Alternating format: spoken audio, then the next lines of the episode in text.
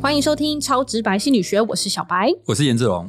小白，你知道里斯本这个城市吗？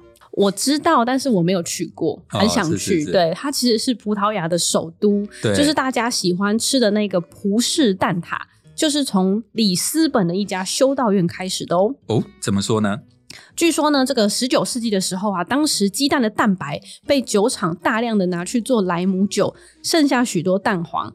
然后有一个修道院的修女呢，就灵机一动，就把那些蛋黄全部拿来做蛋挞，所以就变成日后很有名的葡式蛋挞了哦。对我二零一七年的时候，其实去里斯本参加过一次，就是那个学术研讨会。哦那时候我就有去吃你说的这个创始店的葡式蛋挞，哦，好吃吗？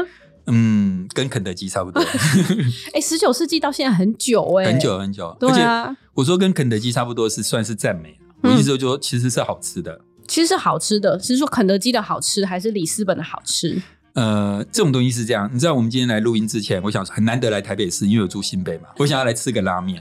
嗯，然后你知道现在有那个拉面地图，哦，就是有说有有，呃拉面的捷运地图，嗯，对不对？对，我就看整个捷运线，我就发现我没有特别想吃，原因后来我就意识到一件事情，拉面是很好吃没错，但是它的极限就是这样，就是说再好吃就这样了。哎，是吗？是，应该有那种真的超超超超好吃的啊！诶，哎我对我而言，世界上最好吃的就是一兰拉面。哦，对但是我我想要表达就是说，蛋挞好吃呢，也就是就是差不多那样。对其就是实差不多可那样能我们等级也就是差不多这样，分辨不出来，对对对。跟评测师差不多。那你知道那个里斯本啊，它有一个嗯名字叫七丘之城，山丘的丘，七丘之城，不知道嗯、不知 道。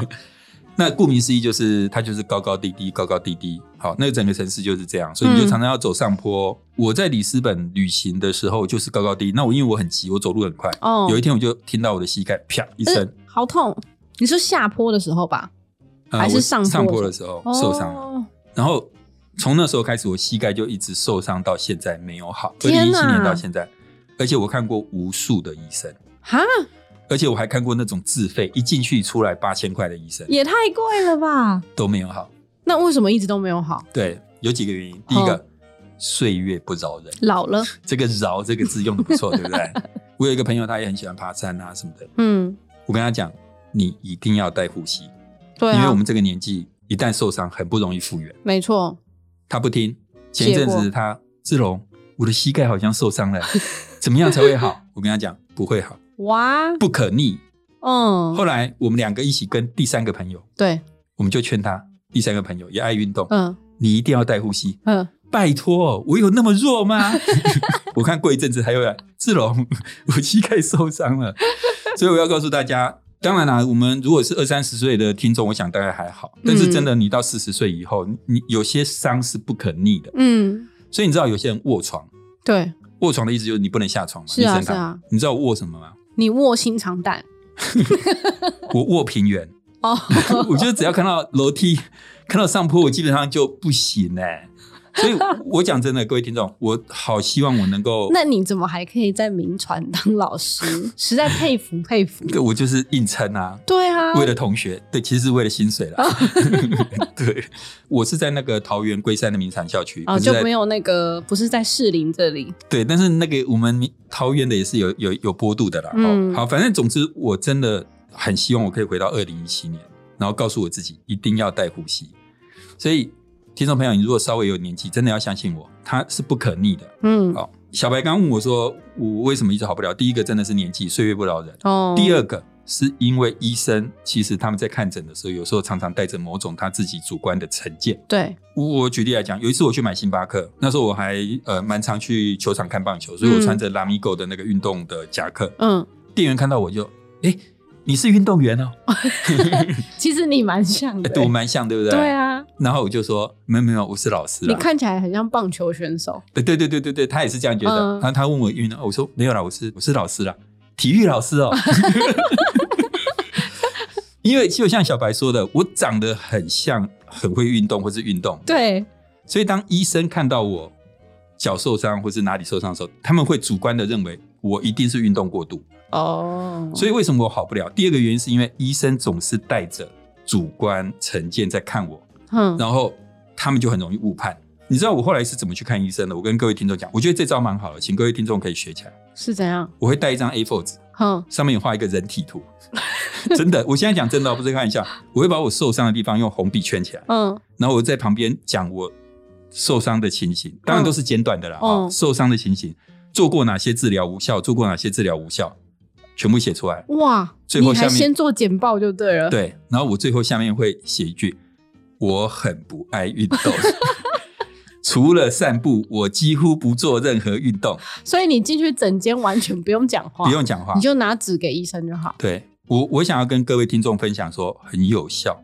嗯，因为我想听众们多多少少去看医生，有时候啦，因为医生很忙，你多多少少有时候会感觉到，其实他没有很认真听你讲话。对，他特别是大医院的医生，对，可是嗯、他多半都怎么样？一边看电脑，一边打字，对一边在听你讲话。事对实上，他没有完全把你的话听进去。嗯所以我刚刚讲那个看医生的方式真的有用。他不能打电脑了吧？嗯，他只好两只眼睛看着你的简简单的文字啊稿，对，但是你绝对不能把它写的乐乐等啊！嗯我都是写摘要、摘要、摘要。譬如说，嗯我会讲说，我做过多久的复健，嗯我做过什么呃 PRP 的治治疗，你什会么不之类会的。是上面都列出各大医院的名称，然后去过的没有效的按叉，去有没有叉叉 没有，叉？嗯我们不、哦不做人身攻击、这样子啊，真的有用。好，嗯好，所以简单来讲，就是我们有时候常常会对人有先入为主的看一法。定的啊，这个先入为主的看法，有时候真的非常影响我们对人的判断。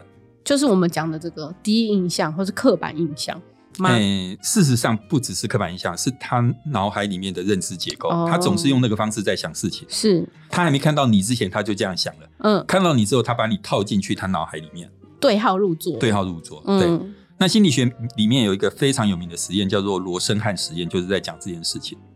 它的背景脉络是这样，就是大概在一九七三年，美国那时候正在打越战，嗯，就征召很多年轻人去打仗。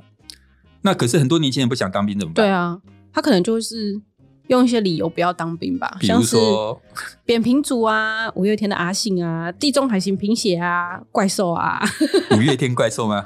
对啦，我们这样是一直在得罪无名。没关系，那我们不要讲五月天，我们换别人好了。好，就比如说有二尖瓣膜脱垂啊，有小白啊， 自你己有的自自曝其你又短不用当兵，啊，就像罗志祥，嗯然后还有苏有朋是因为视力问题嘛，就是近视太重。那周杰伦也是，他是僵直性脊椎炎。规章厚厚， 然后还有陈柏霖是气喘，哦金城武是国籍的因素等等等，嗯。对，金城武这个蛮特别，因为上次有听众就提醒我们说，金城武不是姓金呐、。对，是金城，然后他的名是武，嗯，当然，那因为他可能有日本的国籍或什么，所以他就不当兵。嗯那刚刚小白讲到很多，呃，就是有时候身体有一些状况达到一定的标准就不用当兵了。。对，可是美国那时候打越战，很多人不想当兵，可是身体又没有毛病，怎么办？ 把自己搞到有毛病，有哎、好像我有听说过这个，就是故意把自己眼睛一直看，看到近视。有的不是像像台湾最常就是，如果你是很瘦的人，你就是都不吃，更瘦，更瘦过轻。那你如果本来就是偏胖，就是吃到超过一百公斤，你就不用当兵了。或是让自己变矮。可以变矮吗？ 好像不你行？说把脚打断吗 对我我问那个纳豆，好像就是因为太矮，所以不用当兵。哦，，对，其实有时候不是用身体，而是用精神状态，哦、嗯就是说啊，我有精神疾病，我有忧郁症，我有什么的。好，所以其实那时候美国很多年轻人，他不想当兵，但身体又没什么问题，所以他就用精神鉴定，嗯宣称自己有精神病，对不适合当兵，这样对就不用上战场。嗯有一个叫罗森汉的心理学家，他就产生一个想法：精神科医生或是心理学家，嗯，真的能够正确无误的判断出一个人是正常人或是精神病人吗？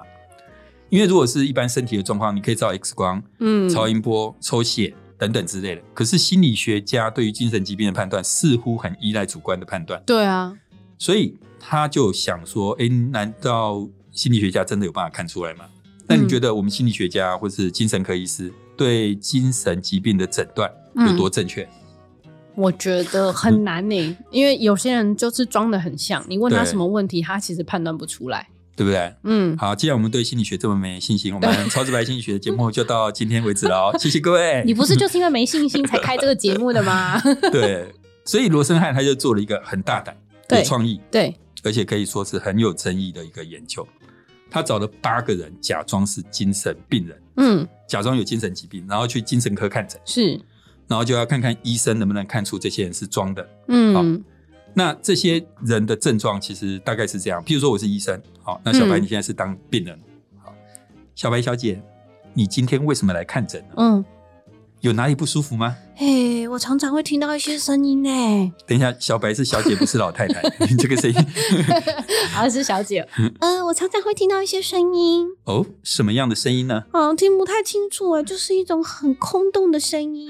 哦，我知道你是不是有在做 podcast？podcast 的成绩是不是不太好，没赚到钱，对不对？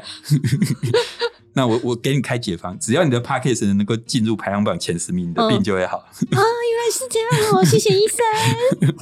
他就找了八个人装精神病，然后就去精神科看诊。那基本上就是他们症状就是小白刚那种症状，就是他说、呃，他们说他们听到个声音。那如果医生说什么声音，他们就说呃听不太清楚啦，嗯很空洞，或者像嘣这样的声音。嗯除了以上这个幻听的症状之外，这些假病人的行为表现都跟正常人一样，就只有刚刚那个症状，，就只有幻听。幻听这个症状。嗯，好，那去了八个人，对不对？你觉得精神科医师或心理学家能够抓出几个假病人？抓不出来。有啦，有抓到一个啦，啊好好一个是不是我们节目还可以撑得下去，好好好那所以那个人一定是 装的不够好。就是刚刚那个解 放小白被发现啊，谢谢医生，然后嗯对对对就被抓出来了。所以其实只抓到一个，嗯然后其他七个人都被判定为精神分裂症。这个精神分裂症现在叫失觉失视调，觉失调。对，就是算是一种蛮严重的精神疾病。所以有七个假病人被判断成有非常严重的精神疾病，而且都嗯送进了精神病院，嗯，在里面平均住了呃十九天，其中一个最久住了五十二天，？哇，他真的疯了吧很惨，对不对？ 对啊，而且我觉得这边可以附带一提一个有趣的事情：罗森汉实验的八个假病人，其中一个就是罗森汉本人，哇，太厉是不害哦是了。？一个科学家为了研究，嗯，亲自下海，甚至呃不惜住进病精神病院，这真的蛮厉害的，对不对？对啊。那老师，你什么时候要为了科学牺牲自己，亲有啊自下海呢？ 有啊，上次我们第三集那个男欢女爱的心理学，不是介绍一个脱衣舞娘的研究？然后呢？那时候我就说有这种研究我会亲自去，但是你还是没有下去亲自下海， 因为我一直还没有申请到脱衣舞娘的那个研究经费。啊。那有七个人被关进精神病院。嗯那，你知道精神病院里面会有医疗人员，对啊，也会有一些真的精神病人，没错吧？嗯，那你觉得关进去之后，医疗人员跟真的精神病人，嗯谁能够看出来那七个人是装病的？精神病人 吧？精神病人可以看出他们跟我们不一样。对对，我族跟他族的分 类，是是是，哎、你有学到啊？嗯，没错。其实呢，那些医疗人员看不出来，可是精神病人看得出 来。那时候里面有一百一十八个真正的精神病人，嗯，曾经有三十五个精神病人怀疑假病人是装的，高达三成哎、精神病人很厉害、欸，而且有些但人问很，题是，他怀疑的时候，别人也不会相信他。 然后那有些真的精神病人嘛哈，嗯那些怀疑的还很激动哎、你不是疯子吧？对啊，你一定是记者吧？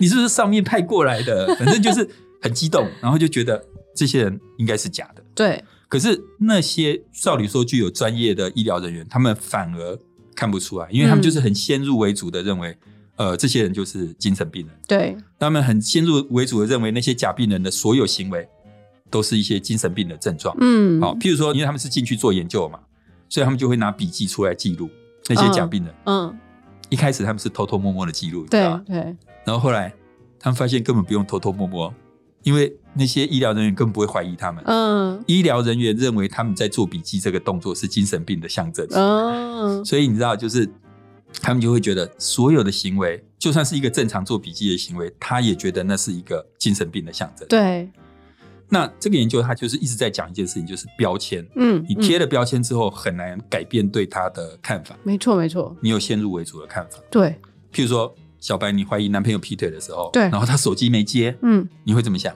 他一定跟别人在一起，哦，那你怀疑男朋友劈腿的时候，他送你花，他就是对不起我，做错事才会对我那么好。手机没接是劈腿， 对你好送花也劈 腿，这就是标签效应，先是入为主， 对不是因对？为我已经先怀疑他劈腿，是对，是所是。以后面这些事情都会觉得不可信。那反正后来罗森汉他又做了另外一个也蛮酷的实验，嗯因为，他做完第一个之后，就等于是赏精神科一个大巴掌嘛，对不对？ 给人家难看嘛，而且声名大噪，这对最不后对？到底怎么证明自己不是精神病患？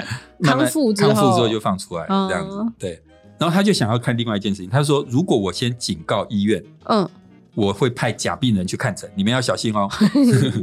他就跟一间很有名的医院说，在未来的三个月之内，我会派一些假病人去医院卧底， 对，请你们小心。如果你是医院里面的精神科医师，你会怎么办？就会觉得好像大家都是卧底，如临大敌，对对，紧紧张张的，对，不能再被羞辱了，对。结果那段时间哈、大概有将近两百个人去医院看诊，是，其中有四十一个被判定是假病人，嗯，两百个的四十一，差不多就五分之一了，很多哎、很，多很多很多。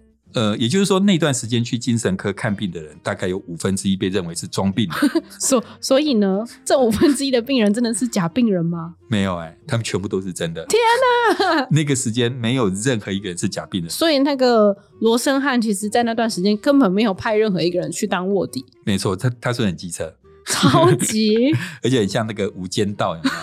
但是你看，他没有派任何人去，可是因为医院先入为主的认为会有人装病，所以竟然对抓了高达五分之一的人出来。嗯其实这些都在讲标签的一个效应啊。嗯，那当然，我讲到这边，也许大家会觉得说，呃，心理学很烂，好像就是很容易在判断上出问题。其实嗯没有，我觉得，呃，心理学不见得是特别糟的。事实上，我自己认为啦，有一些大家认为很厉害的学科，像医学，嗯某种程度可能也有类似的问题。嗯因为我刚刚说的，因为医生他们很容易先入为主的判断，对呃就是他脑脑海里面已经设定了，所以他。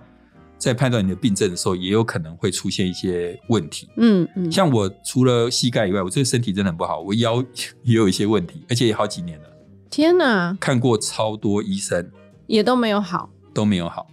真的，我觉得原因也是因为很多医生他们，有的人他就他从头到尾他那一招就是，他觉得你有骨刺，有的人就是这种想法，嗯有的人就是觉得你的核心肌群不够。哦，叫你多运动，，对，每一个人都有他自己既定的一套。嗯我最近遇到一个最好的医生，我觉得他是我看病以来遇到最好的医生。嗯为什么他最好？他讲的我觉得最有道理。嗯他说：“我不确定原因是什么，嗯，因为人体还有很很多我们医学不能理解的部分。没错，哦有一个医生愿意讲这个话，我真的佩服哎、嗯我讲真，因为就表示说他不先入为主的认为一定是什么问题，他承认我们就是不知道，我们就是没办法。 你要找他来上节目了吗？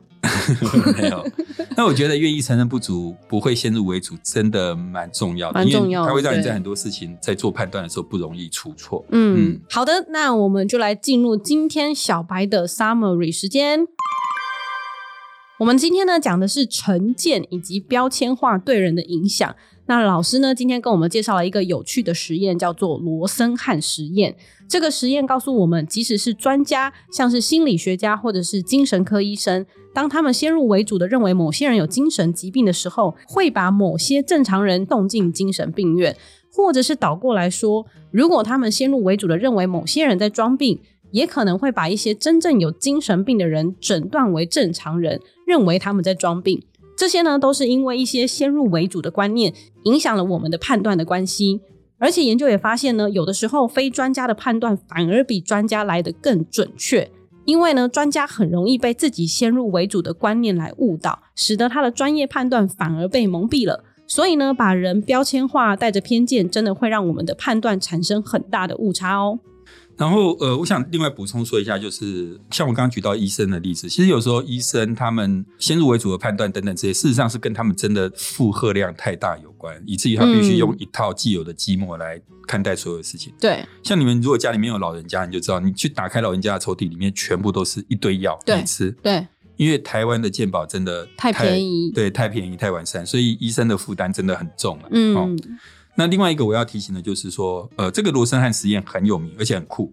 但是如果你有真的去读他的原始论文，你就会发现，其实这里面很多都都是他自己一个人对资料的陈述跟诠释。哦，那毕竟是比较早期的研究，其实如果用我们现在比较严谨的科学观点来看，事实上你会觉得它的科学性其实是可以被讨论的。嗯，好、嗯所以我觉得我们对呃，虽然这么样一个很炫的研究，但我觉得我们对它的结果的一个诠释还是要有所保留。嗯，也许之后可以再用他的研究的方式再去尝试一次。不行，现在这种研究在现代已经不会被允许了。 是哦，嗯，对，就来一个让那个台湾的精神病医院大乱的这个。